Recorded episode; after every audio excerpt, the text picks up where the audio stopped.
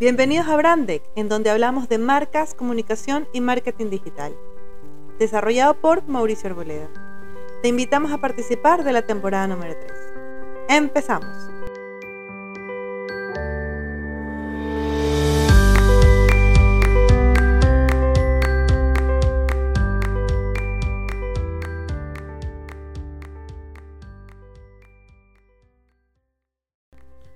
Hola emprendedores, ¿cómo están? Espero que estén muy bien. Bienvenidos a su podcast Brandec para hablar de marcas, comunicación y marketing digital.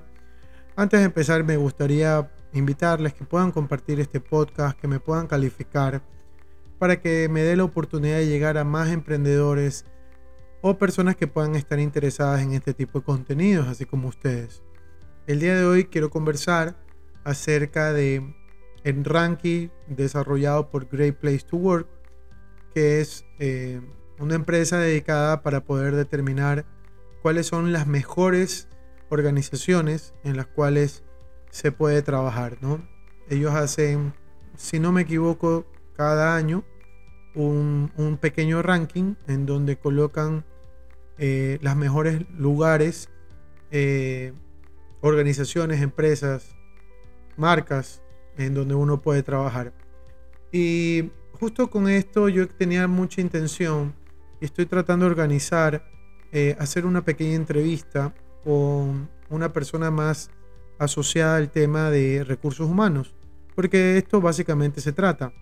Más allá del mensaje como marca que quieran transmitir al estar dentro de, este, de este ranking, es cómo nosotros nos relacionamos dentro de la organización con el, el grupo de personas que trabajan por nosotros. Entonces, eh, ese era el enfoque que quería conversar el día de hoy, el enfoque de por qué es tan importante no el ranking, sino las personas que están trabajando contigo. Y más allá de los beneficios o, lo que tú puedas pagarle eh, por cada uno de los puestos que tú tengas dentro de tu organización, porque es importante tener eh, un buen desempeño, una buena organización, una buena planificación para cada uno de tus empleados. Entonces, eso es lo que quería conversar el día de hoy. Bueno, para empezar, eh, Great Place to Work, eh, la misión de ellos es poder construir, según su página web, es poder construir un mundo mejor, ayudando a las organizaciones a convertirse en excelentes lugares de trabajo para todos. Y de esa misión nace tres factores importantes que básicamente es mejor para los negocios, mejor para las personas y el objetivo final, mejor para el mundo, ¿no? Ese mejor para los negocios quiere decir que van a tratar de desarrollar al máximo potencial de las personas, permitiendo que la organización llegue a lo más alto, basado en que mejor para las personas pueden proporcionar una experiencia laboral positiva, y que sea consistente y que pueda inspirar a cada uno de los involucrados para que pueda alcanzar su máximo potencial. Y por último, eso es mejor para el mundo es porque si es incluyente, si se puede trabajar para todos, eh, ayuda y aporta a que todos los negocios sean mejores, también como las, como las personas, ¿no? Y sobre todo aportan a una construcción de una sociedad definida para la prosperidad, el cuidado y la equidad. Entonces, básicamente, ese es el objetivo primordial de Grace Place to Work. Tú como organización puedes participar, pero para eso te tienes que calificar y hay un proceso en su página web de graceplacetowork.com.es en donde hay un enlace en donde uno le da visita esta esta información y cómo puede participar. ¿no?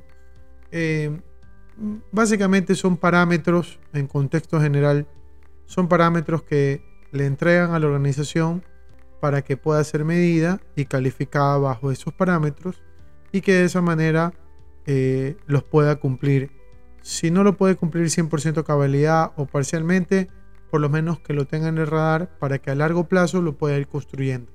Porque ojo, esto no es que ustedes entran y de la noche a la mañana ya van a ser elegidos los mejores, eh, la mejor empresa para trabajar. no lo digo porque no sean capaces o que no se pueda, no. Lo que más bien trato de explicar es que en los primeros años de un emprendimiento o una organización es muy difícil que esté todo tan perfecto, por así decirlo. Entonces eh, hay muchos pasos, muchos procesos que hay que eh, corregir y volver a desarrollar. Entonces eh, yo les sugiero que cuando tengan un poquito más de, de, dentro del mercado, mucho más, más tiempo, ustedes ahí puedan aportar o puedan participar para, sobre todo, ¿cuál es el objetivo de todo esto en, en contexto general? La visibilidad, ¿ya? La reputación de marca, el valor de la marca, lo que hablamos en el último podcast, eh, cuál va a ser el brand equity que ustedes van a demostrar. Entonces, si ustedes aparecieran en este tipo de enlaces, en este tipo de, rankings, ustedes van a tener una gran exposición. Y, no solamente para las personas que puedan estar interesadas en, en trabajar con ustedes, sino más bien sus proveedores los van a ver diferente. ¿Me explico? Entonces, lo que hablábamos mucho del tema de valor, ¿no? De, más allá de la diferencia que ustedes tengan como, como empresa, sino más bien es cómo lo vayan a percibir, sobre todo positivamente. Bueno, en este ranking está dividido en dos partes, hasta 500 colaboradores y más de 500 colaboradores. Y hasta 500 colaboradores en el ranking, el primero que aparece es DHL. DHL es una empresa alemana que se dedica mucho al tema de la, transportación y actualmente cuenta con 169 empleados dentro del ranking. El, segundo, el segundo puesto está Stack Builders, que es una empresa que se dedica al desarrollo de tecnologías de la información. Es una empresa norteamericana que cuenta con 52 empleados y este, eh, tiene sus oficinas actualmente en la ciudad de Quito. Y en tercer lugar se encuentra DirecTV, que es una empresa de telecomunicaciones y cuenta con más de 200 eh, empleados. ¿no? En cuarto lugar se encuentra ThoughtWorks, que es una empresa muy parecida a la, a mencionada anteriormente, eh, maneja mucho el tema de la tecnología de la información es de los Estados Unidos, tiene 202 empleados. En quinto lugar es OSP, Ecuador. Eh, ellos ofrecen servicios de transporte de petróleo y, derivados y también cuenta con 252 empleados. Entonces, si ustedes se dan cuenta, hay una gran diversidad de empresas que puedan estar eh, relacionadas a tener un mejor desempeño para sus trabajadores. ¿ok? Porque eso es al final del día lo que, lo que desea la empresa para sus trabajadores, porque la intención es poder ser mejor cada día, en este caso, pues no. Ahora bien, el ranking, eh, más de 500 colaboradores aparecen empresas como McDonald's, que es el puesto número uno, el segundo puesto es Banco de Guayaquil, el tercero es Eurofish, que es una empresa que se dedica a la producción y manufactura de productos alimenticios. En cuarto lugar se encuentra el Banco Solidario y el quinto Naturiza, que es muy parecida a la, mencionada antes, que manufactura y produce eh, productos alimenticios. Pues no, casi en su gran mayoría estas empresas tienen más de mil empleados. Es más, el Banco de Guayaquil cuenta con 2.800 según lo que menciona aquí la página. Y este, una de las cosas que me llamó bastante la atención es que en su gran mayoría son empresas ecuatorianas, en comparación a las que les mencionaba hasta 500 colaboradores. Pues, ¿no? Ahora, basado en esto, yo quiero tocar dos puntos importantes. El primero, la importancia de aparecer en este tipo de rankings es porque te permite tener una mejor percepción, que es lo que hablábamos al principio, con todos los públicos en el cual la marca puede estar eh, partícipe, ¿no? No solamente con el que puede estar reconocido, como el que no. Eso es por un lado. Y por el otro también hace y da valor a las personas que están trabajando dentro de esta organización. Porque a ti te permite, em, de cierta manera, decir, estoy trabajando entre, no sé, las 10 empresas más importantes del país, entre las 10 más recordadas, entre las 10 mejores empresas por trabajar. O sea, tú como empleado te da prestigio trabajar en este tipo de empresas. Quizás eh, si estás buscando otra oportunidad laboral por temas de crecimiento, por cualquier otra cosa, quizás tú no lo veas, no lo percibas de esa manera.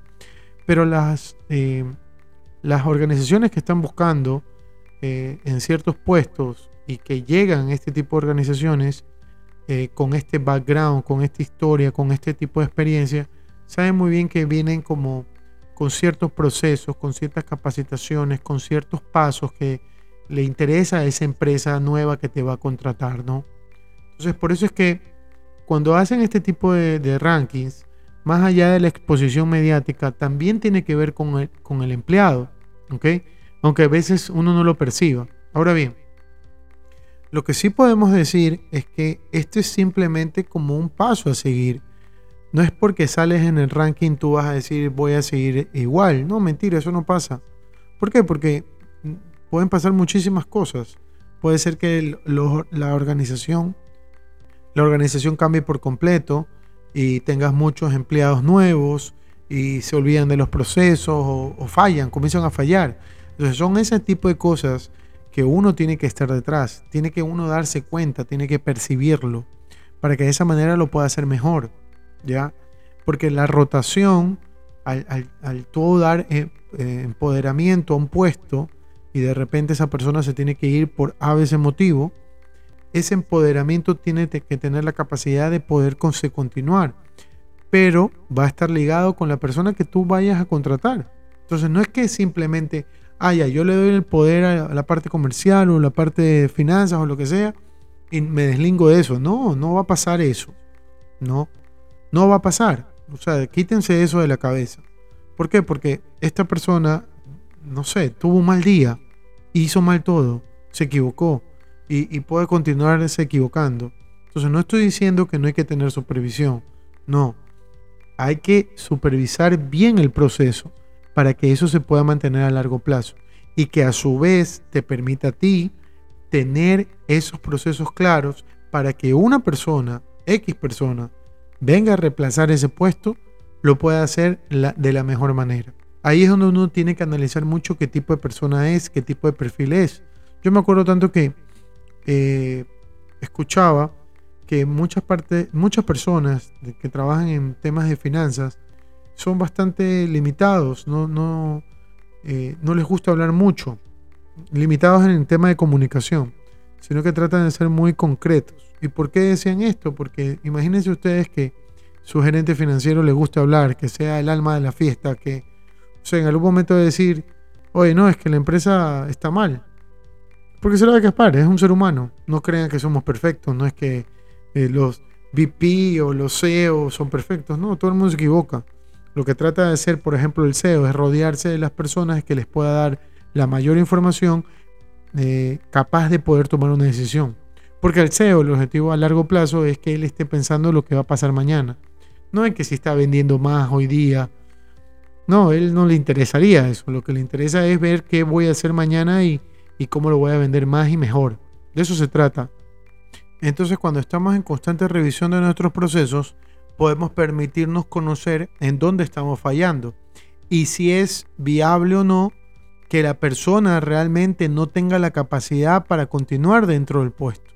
Pero obviamente esto me gustaría conversarlo con una persona dedicada al tema de recursos humanos. Espero hacerlo muy pronto y poderlo compartir aquí en el podcast.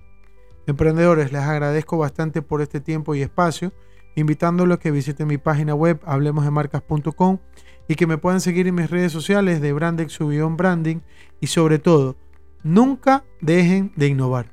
Nos vemos.